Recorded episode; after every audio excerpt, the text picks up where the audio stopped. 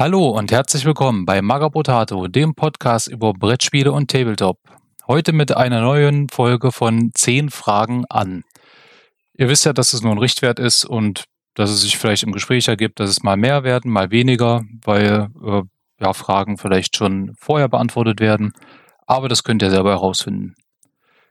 Ja, und äh, da ein Interview sich meistens nur zu zweit sinnvoll gestalten lässt, habe ich heute den Markus hier und der wird sich einfach mal kurz selber vorstellen. Hallo Markus. Hallo, Servus. Ähm, ja, ich bin der Markus. Ich ähm, bin seit, oh, das muss ich überlegen, ungefähr 10 Jahren, 5, äh, 13 Jahren sowas im Tabletop-Hobby äh, unterwegs und ähm, habe jetzt meine eigene Firma und vertreibe meine eigenen Modellbausätze. Und da läuft ja auch momentan ein Kickstarter. Genau, momentan läuft wieder ein Kickstarter. Das ist jetzt der zweite. Ich hatte vor äh, drei Jahren schon mal einen mit den Panthern und jetzt ist es mit Buggies. Und nächsten Monat kommt dann gleich der nächste Kickstarter mit äh, neuen Ratten. Oh, da bin ich schon sehr gespannt auf die, muss ich sagen. Da habe ich schon einige Bilder auf deiner Facebook-Seite gesehen und äh, Instagram. Die sehen echt nett aus. Ja, das, ähm, da hatte ich echt Glück mit dem, mit dem Künstler. Also ich habe die, die Zeichnungen nicht selber gemacht, sondern da habe ich einen anderen äh, Künstler, den Hannes, der die für mich macht. Und ähm, der macht einfach super Zeichnungen, die kann man sofort verwenden, um da 3D-Modelle draus zu machen. Und ähm, bis jetzt gibt es ja nur ein 3D-Modell. Und wenn der Kickstarter erfolgreich ist, dann werden wir die anderen Modelle auch noch machen. Und da bin ich schon sehr gespannt, ähm, wie das dann am Ende final aussehen wird. Ja, jetzt aber erstmal, denke ich, den, die Buggies durchbringen. Genau, ja, die laufen jetzt seit, keine Ahnung, vier Tagen, fünf Tagen sowas schon. Und ähm, die Finanzierungssumme haben wir schon erreicht. Jetzt geht es quasi nur noch um, um die Kühe, um zu schauen, was, was man noch mitnehmen kann. Ähm, und ja, ich bin eigentlich recht zuversichtlich, dass noch ein bisschen was geht. Ja, du hast ja den Panzer auch schon über Kickstarter finanziert, aber den gab es ja auch schon vor einigen Jahren. Ja, genau. Das hat damals angefangen 2007, 2008, so in dem Dreh rum.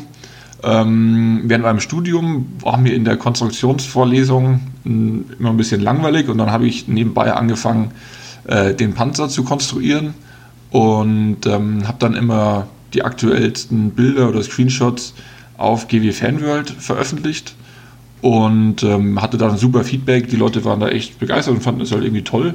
Und ähm, für mich war das einfach nur so ein Nebenbei-Projekt in der Uni, wenn mal irgendwie eine Vorlesung ausgefallen ist oder so, dass ich mich da ein bisschen spielen konnte. Und dann irgendwann haben mich Leute angeschrieben und meinten, ja, wann man den denn kaufen kann und wo der denn veröffentlicht wird.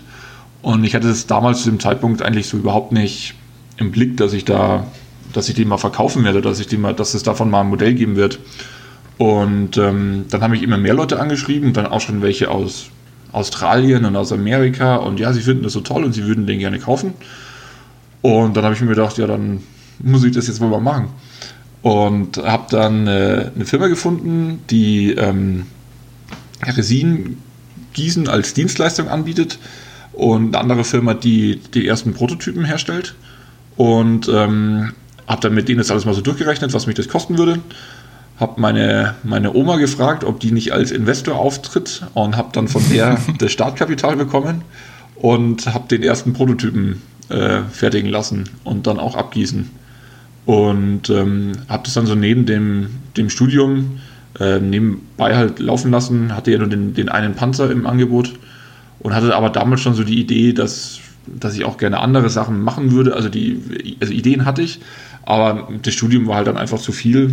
Und ähm, letztendlich, als ich dann auch zum Arbeiten angefangen habe, habe ich das Projekt wieder beendet, weil es einfach für neben die, der Arbeit dann irgendwie, ja, ich sage jetzt mal nicht zu viel, weil so viel Zeitaufwand war es jetzt nicht, aber es ist halt doch irgendwie immer so ein bisschen nervig. Dann muss man da wieder was zur Post bringen, dann muss man da irgendwelche Rechnungen machen, dann da die Steuererklärung und, und, und. Und das alles so als Nebenbei-Projekt war mir dann irgendwie ein bisschen zu doof. Und dann habe ich es ähm, eingestampft und ähm, 2017 habe ich mir dann aber gedacht, also da haben mich dann wieder so viele Leute angeschrieben, ja, sie hätten den gerne und sie haben das damals nicht geschafft, sich den zu holen und sie haben ihn jetzt erst gefunden und ähm, habe mich da so ein bisschen überreden lassen. Dann habe ich gesagt, okay, dann machen wir halt nochmal eine Auflage und machen über den Kickstarter ähm, halt so eine Einmalaktion, dass man den nochmal kaufen kann.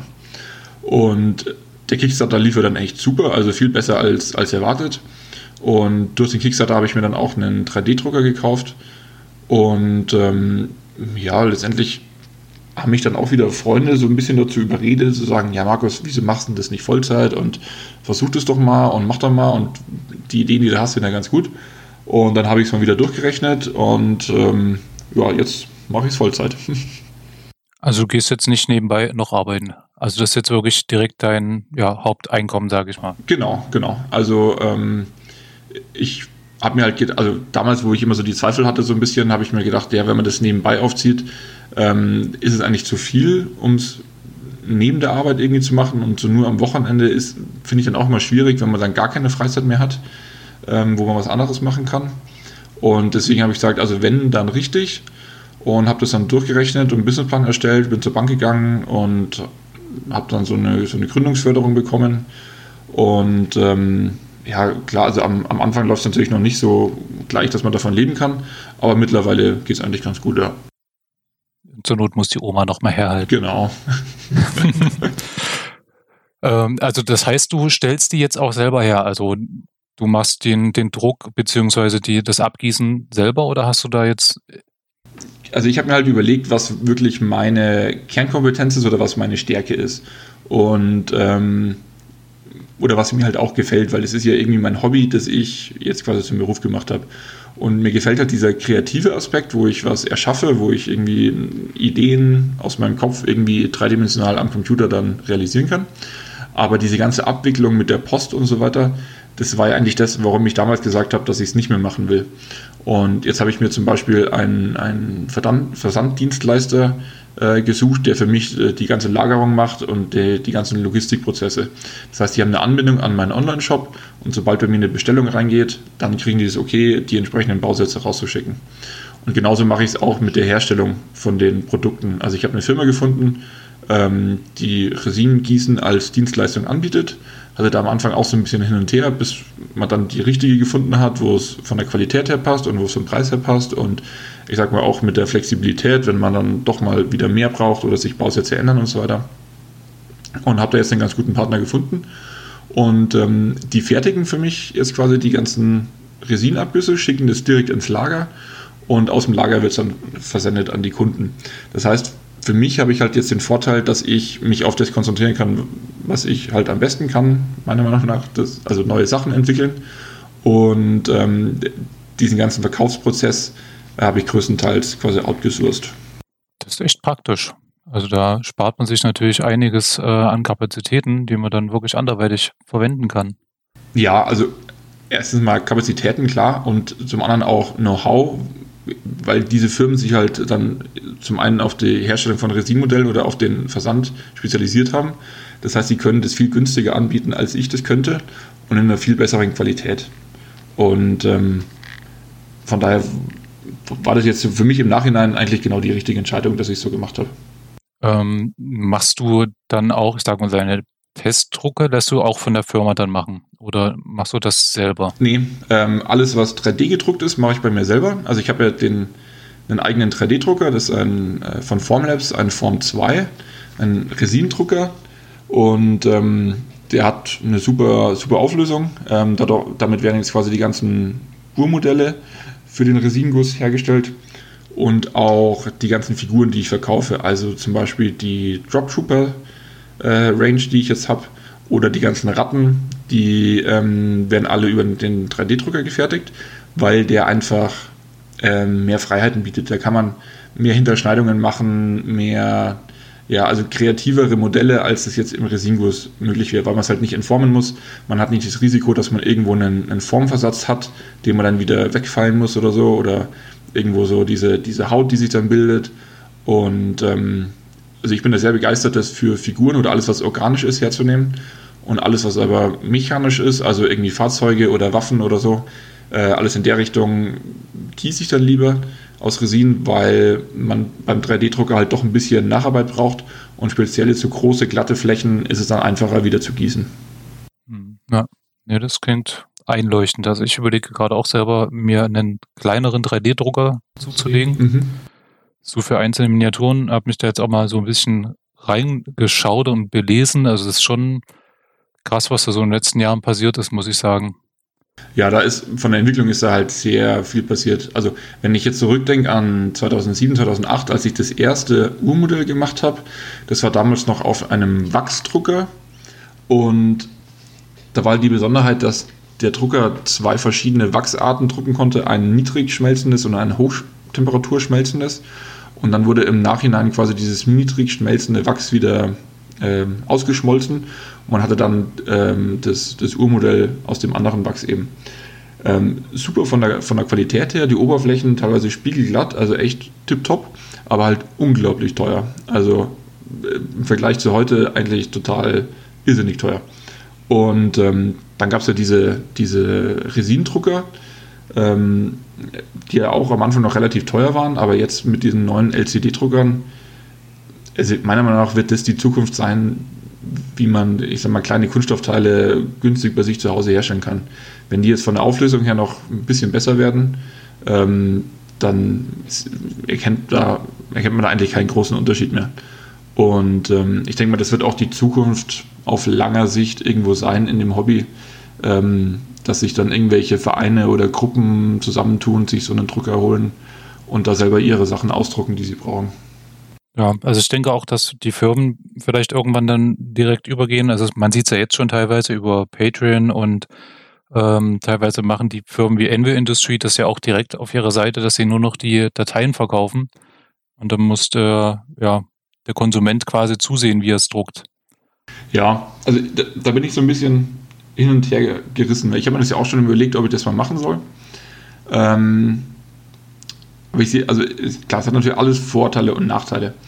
Meiner Meinung nach der Riesenvorteil für mich als Firma ist natürlich, ich mache einfach nur noch eine, eine 3D-Datei, die vergebe ich dann über meine Webseite an den, an den Endkunden und ich habe ja keinerlei Probleme mehr mit Versandkosten, mit irgendwie, dass mal ähm, irgendwo eine Luftblase im Guss drin ist, dass sich irgendwas verzogen hat, dass irgendwo ein Teil fehlt. Also diese ganze Ersatzteilversorgung fällt natürlich weg und das ist natürlich super angenehm von der Firmenseite. Aber es hat halt auch den, den Nachteil, wenn diese Daten halt einmal draußen sind und die dann kopiert werden, ja, dann ist es halt schwierig dafür nochmal Geld zu verlangen. Ich sehe das so ein bisschen wie damals, als dieses File-Sharing losging mit den ganzen, ähm, mit, mit der Musik oder mit den Filmen, wo man dann im Internet sich alles holen konnte und alles runterladen konnte. Und ja, ich, ich denke mal, es wird auch so ein bisschen dann die, den Anreiz nehmen, für manche Künstler da so viel Zeit reinzustecken, weil sie einfach wissen, sie können das halt dann einmal über so ein Patreon oder über so ein Kickstarter verkaufen und danach ist es sehr schwierig, dafür noch Geld zu verlangen. Also ich, ich habe so ein bisschen Angst, dass vielleicht die Qualität der Produkte oder der, der, das, was die Künstler dann reinstecken, ein bisschen darunter leiden wird, weil man es halt aus Firmenseite nicht so gut verkaufen kann. Ja, als Firma kommst du ja dann auch nicht äh, hinterher, sage ich mal. Wo gehen die denn dann alles hin, die Dateien? Genau. Die werden halt kreuz und quer verstreut und das muss natürlich auch nicht sein. Ist auch keine schöne Sache, aber gibt es halt heutzutage immer wieder. Ja, aber ich höre schon, du steckst da wirklich viel Zeit und Energie rein. Da stellt sich mir halt auch die Frage, ist das noch Hobby jetzt für dich oder ist das, fühlt sich das wirklich an wie Arbeit? Einfach nur. Ja, also gerade jetzt so die letzten Wochen ist es eigentlich nur Arbeit, weil ich die letzten Tage und Wochen mich nur mit Logistikthemen rumgeärgert habe. Also mit äh, also durch die Corona-Krise ist halt ähm, der ganze Logistiksektor relativ stark überlastet und die kommen alle nicht mehr hinten nach. Und ähm, das alles wieder gerade zu ziehen und die Kunden irgendwie bei Laune zu halten und denen jetzt zum fünften Mal zu erklären, dass das Paket, das nach Australien gehen sollte, wieder zurückgekommen ist, weil es irgendwer nicht zustellen konnte. Und ähm, ja, das ist halt super nervig gerade. Aber sonst ist es eigentlich so, dass ich ähm, das schon sehr als Hobby sehe. Und ähm, also ich habe davor als Projektleiter gearbeitet und ähm, macht auch dieses Projektleiter, diese Projektleitertätigkeiten machen mir auch Spaß, also dieses Organisieren und dieses irgendwie Leute zusammenkriegen und auf ein Projektziel hinzuarbeiten, sonst hätte ich ja diesen Job nicht gemacht damals. Und jetzt ist es halt das Schöne, dass es mein eigenes Projekt ist, dass es mein eigene, meine eigenen Ziele sind, auf die ich äh, irgendwie hinarbeite. Ähm, dass es alles irgendwie so ein bisschen, ja, das ist wie wenn man jetzt eine, eine, eigene Armee anfängt und dann hat man lauter Leute, die einem helfen. Also man muss sie natürlich bezahlen, aber ähm, das ist dann wie wenn einer, weiß ich nicht, die Panzer für einen macht und der andere malt irgendwie die Infanterie und der andere macht irgendwie die Bases und alles kommt irgendwie zusammen und man sieht diesen Fortschritt und so weiter. Das ist halt sehr, sehr motivierend für mich. Und von daher, ja, eigentlich ist es schon mehr so, so Hobby, ähm, weil ich mich halt super austoben kann, kreativ mit den, was mir halt so im Kopf rumspinnt, ist einfach mal irgendwie dreidimensional darzustellen und dann ein bisschen schauen, ob, die, ob das der Community auch gefällt und meistens gefällt es ja ganz gut. Und von daher ist es ähm, ja eigentlich, ich würde sagen, mehr Hobby. Also im Prinzip dein Hauptaugenmerk, Hobby eigentlich mehr das Gestalterische als, ich sag mal, Spielen oder so. Ja, also ich habe ich hab früher mal gespielt. Ähm, äh, ich habe angefangen zur dritten Edition. Ähm, habe damals ähm, ja, von Games Workshop äh, eben ein paar, paar Armeen gehabt und habe die auch, ja, ich sag mal, relativ aktiv gespielt bis so vielleicht zur fünften, sechsten Edition. Und ähm, hatte aber auch ähm, Herr der Ringe-Figuren und also habe jetzt immer noch Herr der Ringe-Figuren, habe auch ähm, Infinity-Figuren und äh, Dropfleet Commander und alles mal so ein bisschen. Aber ich bin jetzt nicht der große Spieler. Also mir macht das zum Beispiel wesentlich mehr Spaß, Gelände zu bauen, weil ich da irgendwie mich austoben kann und kreativ sein kann und mir irgendwelche Gebäude zusammenbaue oder sowas in der Richtung. Ähm, für mich hat auch das, das, ich sag mal, das Warhammer 40k-Spiel über die Jahre so ein bisschen an, an Reiz verloren. Vielleicht geht es jedem so, dass das irgendwie die Edition, mit der man angefangen hat, irgendwie so die Lieblingsedition ist oder die man am besten findet. Ähm, ich fand halt damals dritte, vierte Edition super, weil es dem, dem Spieler oder dem, dem Kunden oder dem ja, halt ähm, sehr viele Möglichkeiten gab. Also man konnte Sachen umbauen, man hatte irgendwie Ausrüstungsgegenstände, wofür es jetzt keine Modelle gab. Es gab so viele Sonderregeln und wo man irgendwelche Unterfraktionen darstellen konnte und so weiter. Das fand ich halt irgendwie richtig cool, weil das war für mich auch so dieser Teil des Hobbys, dass ich da selber jetzt nicht nur die, die Armee in meiner Farbe anmal, wie ich sie will, sondern auch so umbau, wie ich sie will. Und dann auch die Regeln dementsprechend anpassen kann. Also mit irgendwelchen äh, Chaos Space Marine Legionen, die dann irgendwelche Sonderregeln haben und sowas in der Richtung. Und da habe ich so ein bisschen das Gefühl, oder so ist zumindest mein Eindruck, dass es jetzt über die Jahre hinweg immer, immer weniger geworden ist und es immer so ein bisschen ja, Mainstream-mäßiger und äh, vielleicht auch eher die jüngeren Kundengruppen ansprechend äh, gestaltet worden ist, was mir halt nicht so ganz zusagt. Also bei mir war es ja auch die dritte Edition, mit der ich angefangen habe damals. Und ich sage, man hat ja gar nicht so viel gehabt. Ne? Du hast deinen taktischen Trupp gehabt, äh, da war, ähm, glaube ich, zwei, drei Spezialwaffen drin und das war's. Und der Rest musste man sich mehr oder weniger selber kümmern. Das war halt wirklich so ein bisschen der Reiz damals einfach. Du konntest einige Sachen spielen, aber du hast sie halt nicht bekommen.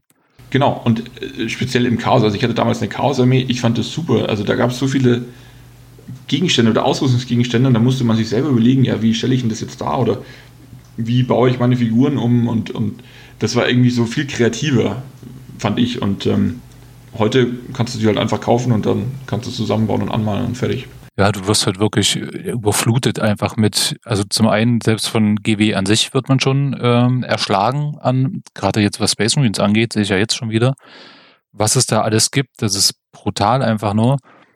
wenn GW irgendwas dann doch mal nicht haben sollte, gibt es noch, keine Ahnung, zehn verschiedene Hersteller, die was ähnliches machen. Ja, das, das stimmt. Also äh, das Angebot ist natürlich in den letzten Jahren auch extrem gewachsen, weil immer mehr auch kleinere Firmen erkannt haben, dass sie da ähm, Produkte anbieten können oder Alternativprodukte anbieten können, ähm, die GW halt einfach so nicht liefert oder wo GW, äh, wo der Designer vielleicht jetzt nicht so gut performt hat. ja, sag mal, das kommt dir natürlich auch zugute, ne? Weil deine Miniaturen sind ja doch schon sehr 40k-lastig, sage ich mal. Ich weiß jetzt nicht, was du meinst.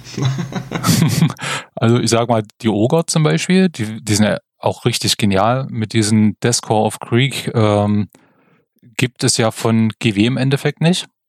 Also ist natürlich genau deine Nische oder deine Bresche, wo du da reinschlagen kannst und äh, die Dinger dann raushaust. Und die sehen wirklich klasse aus, muss ich sagen, von Designs her.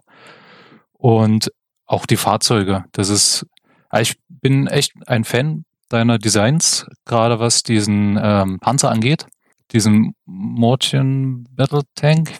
Spricht man das überhaupt Mortien aus oder wie Spricht man das? Das ist eine ganz gute Frage. Ähm, also zu dem Namen. ich habe ja, wie gesagt, damals angefangen, einfach auf dem, auf dem, in, in dem Forum die Bilder zu posten äh, von dem Panzer. Und ich hatte ja nie einen Namen dafür. Das irgendwie, ich habe halt nur die, die Bilder veröffentlicht und was ich so mache. Und ich hieß, damals hatte ich den Nickname äh, Mord, weil das für meinen Namen steht. Also M für Markus und Ort für Ortenburger, das ist mein Nachname. Und dann habe ich das halt so zusammengetan. Und da meinte irgendeiner der, der Forum-User, hey, nenn den doch Mortien. Und er hat es ja nur geschrieben und ich fand das geschrieben, fand ich das super, das Wort. Und dann habe ich mir gedacht, ja, den, den nenne ich jetzt so. Und ähm, ich habe mir aber nie Gedanken darüber gemacht, wie man das ausspricht oder wie man das auf Englisch ausspricht. Und es tut sich jeder irgendwie schwer. Ah, Mordchen, Mordchen, Mord, das ist irgendwie ein komisches Wort. Aber ja, jetzt ist es halt. Geschrieben sieht es sehr gut aus. Ja, genau. Also, naja, vielleicht darf man es nur lesen. Okay. Ich sag mal, dadurch, dass dein, also gerade auch dieser Panzer ja doch sehr 40k inspiriert ist, stellt sich mir dann ehrlich gesagt die Frage, ob es da nicht eventuell Probleme geben könnte mit GW oder vielleicht gab es die ja auch schon. Also ja, ich hatte schon mal meine meine, meinen E-Mail-Verkehr mit den Anwälten von GW, aber wegen was anderem. Also zwar auch wegen Copyright-Themen, aber jetzt nicht wegen dem Panzer. Ich sehe das eigentlich recht entspannt. Ich habe mich da mal versucht, so ein bisschen zu informieren, wie das mit der Rechtslage ist, mit so Urheberrechtsschutz, Copyright, ähm, Patenten, Geschmacksmustern und was man da alles so anmelden kann. Und ähm, so ganz grob gesagt, also das ist jetzt nicht rechtsverbindend, was ich jetzt sage. Das ist nur so, wie ich das mir gemerkt habe. Es gibt ja mehrere Möglichkeiten, wie man was schützen lassen kann. Zum Beispiel ein Patent ist so das bekannteste, aber ist eigentlich nur für, ich sag mal, eine technische Lösung oder ein, ein Herstellungsprozess oder Fertigungsprozess. Also wenn ich jetzt ein, ein Verfahren habe, wie ich zum Beispiel eine, eine Kunststofffigur herstellen kann, dann kann ich mir das patentieren lassen. Aber die, die eigentliche Form von der Figur kann ich mir nicht patentieren lassen. Dann auf der anderen Seite gibt es noch das Copyright. Das schützt eigentlich nur davor, das Produkt, was auch immer das ist, eins zu eins zu kopieren. Also wenn ich ein Lied habe, dann hat dieses Lied automatisch ein Copyright und es ist verboten, dieses Lied einfach äh, quasi zu kopieren und die Kopie davon zu verkaufen. Genauso ist es bei Figuren auch. Also jede Figur hat äh, ein, ein Copyright und es ist quasi verboten, davon einen Abguss zu machen und diesen Abguss zu verkaufen. Es ist aber zum Beispiel nicht verboten, also zumindest in Deutschland nicht, ähm, für mich als Privatperson einen Abguss zu machen und mir selber eine Sicherungskopie dieser Figur herzustellen, dass falls das Original mal runterfällt, ähm, dann habe ich halt noch eine Sicherung. Ist quasi erlaubt. Und dann gibt es dieses sogenannte Intellectual Property oder das geistige Eigentum. Und da habe ich das jetzt so verstanden, dass jede Idee oder jedes, ja, alles, was man halt herstellt, ähm, geschützt ist, wenn es eine gewisse geistige oder schöpferische Höhe hat.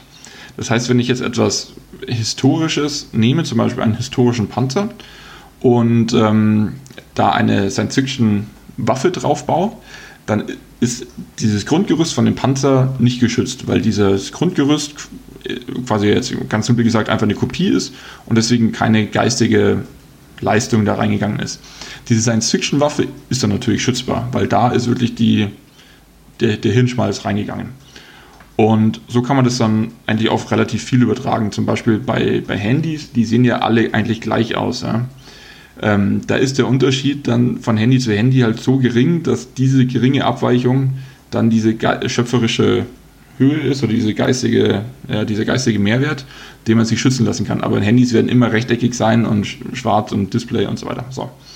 Und bei anderen Themen, wo es halt sehr, eine sehr hohe schöpferische Höhe hat, zum Beispiel jetzt, wenn man von, von Warhammer die, die Elder nimmt, ja, äh, wo die Figuren halt sehr individuell aussehen. Also es gibt ja nichts Vergleichbares, Historisches, äh, was so ähnlich aussieht. Deswegen sind die sehr gut geschützt äh, vom geistigen Eigentum her.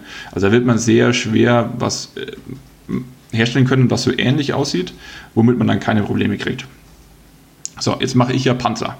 Und Panzer gibt es halt nun mal schon. Ja? Also die ähm, schöpferische Höhe, die ich da reinstecke, ist relativ überschaubar, aber die schöpferische Höhe, die halt andere Firmen da reinstecken, ist halt auch relativ überschaubar. Das heißt, ähm, solange ich da jetzt nicht wirklich ganz nah an das Design von anderen Firmen rangehe, bin ich eigentlich relativ safe. Heißt aber halt auch im Gegenzug, dass andere Firmen sehr nah an meine Designs rangehen können, ohne dass ich da was dagegen machen kann.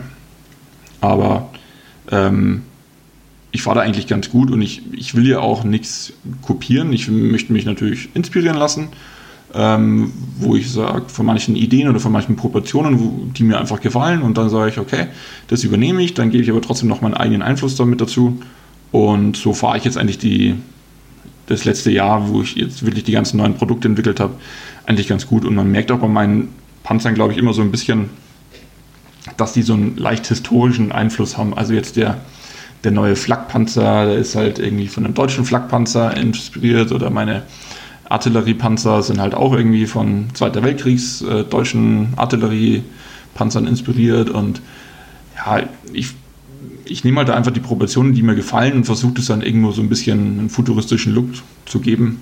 Und ähm, ja, da hatte ich jetzt also in der letzten Zeit keine Probleme mit irgendwelchen äh, Urheberrechts- oder Copyright-Klagen. Das ist sehr gut. Das sollte am besten auch so bleiben. Also ich hatte halt meine Bedenken, als ich ähm, das Review gemacht hatte über den äh, Mortien Battle Tank da war ja an der Seite das Aquila-Symbol von der Seitenpanzerung. Und ähm, das ist ja meines Erachtens geschützt.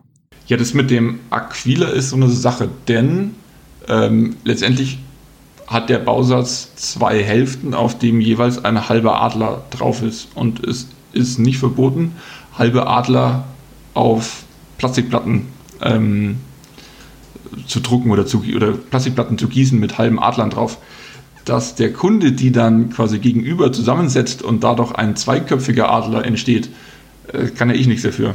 Das ist ja okay. quasi Verantwortung des Kundens dann. Ja, okay, so kann man das auch sehen. ja, das ist schon ein sehr ähm, großes Feld, sage ich mal. Ähm, dieses ganze Urheberrechtsgeschichtchen. Ja. Da, ja, muss man schon wirklich tief in der Materie drin stecken, um da wirklich äh, zu, sagen wir, zu 100% safe zu sein. Ja, also zu 100% safe kann man eigentlich nie sein. Die Sache ist immer, also Recht haben und Recht bekommen ist ja immer zweierlei. Ähm, letztendlich wird es darauf hinauslaufen, dass die eine Firma die andere Firma verklagt und hier irgendeine eine Forderung stellt und sagt, hier, das ist unser Design oder unser, ja, unser Logo oder unser Name und du darfst es nicht hernehmen. Und dann muss die andere Firma sagen, nee, das äh, denken wir schon, weil tralala. Und letztendlich wird es dann auf irgendeinen Rechtsstreit hinauslaufen, wo man dann vor Gericht geht und das ist alles super teuer und dauert super lang und am Ende gewinnt einfach der, der den längeren Atem hat, der da mehr Geld reinstecken kann und will. Und meistens ist es halt so, dass man als kleine Firma dann lieber klein beigibt und sagt, ja, auch wenn ich anderer Meinung bin, ich möchte jetzt nicht die 10.000 Euro Anwaltskosten und Gerichtskosten investieren, deswegen, okay, äh, gebe ich euch mal recht. Weil man hat da eigentlich keine Chance. Es gibt auch keine Versicherung, die einen vor solchen äh, Copyright-Klagen oder, oder Urheberrechtsklagen versichert, weil die alle das Risiko gar nicht einschätzen können. Ja, ich drücke auf jeden Fall die Daumen, dass es weiterhin gut läuft und dass du da halt wirklich safe bist. Weil ich finde äh, die Designs, wie gesagt, echt ja, klasse. Ja, danke, danke. Was, was können wir in Zukunft noch erwarten, außer deine Ratten und deinen zukünftigen Kickstarter quasi? Du hast jetzt schon angedeutet, Gelände baust du sehr gerne. Wird da auch noch was kommen? Ja, also vielleicht mal ganz kurz, was jetzt als nächstes kommt. Das sind jetzt äh, erstmal genau die, die Ratten, also die Cyber-Rats. Ähm, das wird eine ganze Reihe an, an Figuren sein mit ähm, äh, kleineren Ratten, größeren Ogern, berittene ähm, auch äh, Fahrzeuge dazu und so weiter, womit man halt eine gesamte Armee abbilden kann. Ähm, dann wird es zu den Drop Troopers wahrscheinlich noch äh, Flugzeuge geben. Also einen Jäger, einen Bomber und ein Landungsschiff. Und ähm, danach weiß ich noch nicht, wie ich dann weitermache. Also mich reizen zurzeit auch sehr so kleinere Fahrzeuge, leichte Fahrzeuge. Ähm, vielleicht so Engineering, Vehikel, so ein bisschen mal weg von dem, von dem Mainstream Kampfpanzer, sondern so ein bisschen spezialisiertere Fahrzeuge. Und ja, mit Gelände, es wird mich sehr reizen, aber das Problem ist einfach die Kostensache, weil Geländeteile halt relativ groß sind und ähm, das aus Resin halt dann irgendwann durch die Materialkosten ja, ich will nicht sagen unbezahlbar wird, aber es wird halt sehr unlukrativ für den Kunden am Ende. Wenn man sich dann so einen Bunker hinstellt und dann kostet der Bunker irgendwie 120 Euro. Dann sagt jeder, naja, bevor ich mir jetzt für 120 Euro einen Bunker kaufe, kaufe ich mir noch lieber zwei, zwei Fahrzeuge oder so.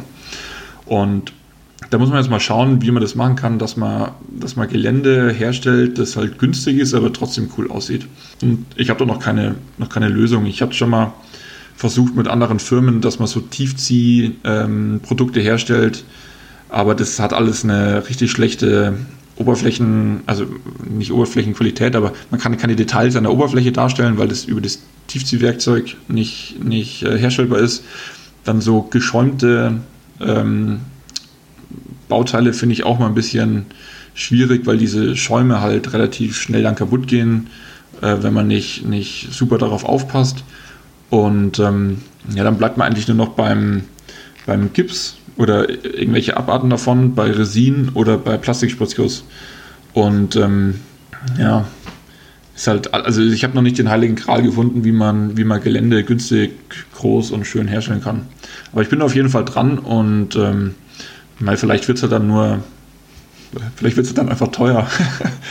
ja, so als Liebhaberstück eventuell. Ja, so leid es mir tut, aber es, es bringt ja dann, es nützt ja dann nichts. Also. Ja, allem ist der Markt ist halt groß mittlerweile. Also auch was, ähm, ich sage jetzt mal zum Beispiel MDF-Gelände angeht, äh, das ist günstig mittlerweile, also richtig günstig und auch von der Qualität her machen die teilweise jetzt echt schon einen sehr, sehr guten Job. Und da muss man halt erstmal gegen ankommen. Ja, genau. Also ich habe selber auch MDF-Gelände zu Hause. Ich habe mir selber mal so ein paar Spielplatten gebaut hier. Und ähm, ich finde MDF auch super. Ähm, also es gibt e- extrem viele Möglichkeiten, das dann auch noch zu kombinieren mit Resinbauteilen zum Beispiel oder mit, mit, mit anderen Materialien, ähm, wo man sagt, man macht über das MDF einfach die großen Flächen, um hier ähm, quasi Kosten zu sparen und verzieht es aber dann noch mit ganz vielen Details aus Resin, um doch wieder so die Individualität und so ein bisschen die Details und so weiter mit reinzubringen. Und vielleicht wird es auch sowas hinauslaufen. Ähm, oder was ähm, so ganz klassisch wie von, von Hirstarts oder wie die heißen, diese Gussformen, dass man einfach nur die Gussformen verkauft und dem Kunden dann selber die Möglichkeit gibt, es aus Resin oder aus Gips zu gießen. Und also lohnt sich dann natürlich nur für Bauteile, die man halt mehrmals braucht, also für zum Beispiel nicht so Fässer oder Boxen oder äh, Panzersperren oder irgendwas in der Richtung, was man halt öfter mal braucht. Und ähm, der Kunde spart sich halt dadurch, dass er jemanden anderen bezahlen muss, der ihm das gießt, weil letztendlich muss er die Arbeitszeit ja, irgendwo bezahlt werden. Und wenn er das selber macht, dann kann er es halt wesentlich günstiger herstellen. Und vielleicht kann man es so schaffen, äh, richtig gutes Gelände den Kunden anzubieten, indem man es halt dann einfach selber den letzten finalen Schritt machen muss. Das klingt auf jeden Fall echt vernünftig. Na, ich bin gespannt, was du da vielleicht in Zukunft noch draus machen wirst. Ja, schauen wir mal habe ich soweit eigentlich gar keine weiteren Fragen, muss ich sagen. Du hast uns auf jeden Fall schon mal schöne Einblicke gegeben. Auch, äh, ich muss sagen, das Hintergrundwissen über den 3D-Druck fand ich auch sehr, sehr interessant, muss ich sagen. Und da bedanke ich mich schon mal auf jeden Fall für deine Zeit. Gerne. Und hast du vielleicht noch irgendwelche Abschlussworte oder möchtest du vielleicht jemanden grüßen?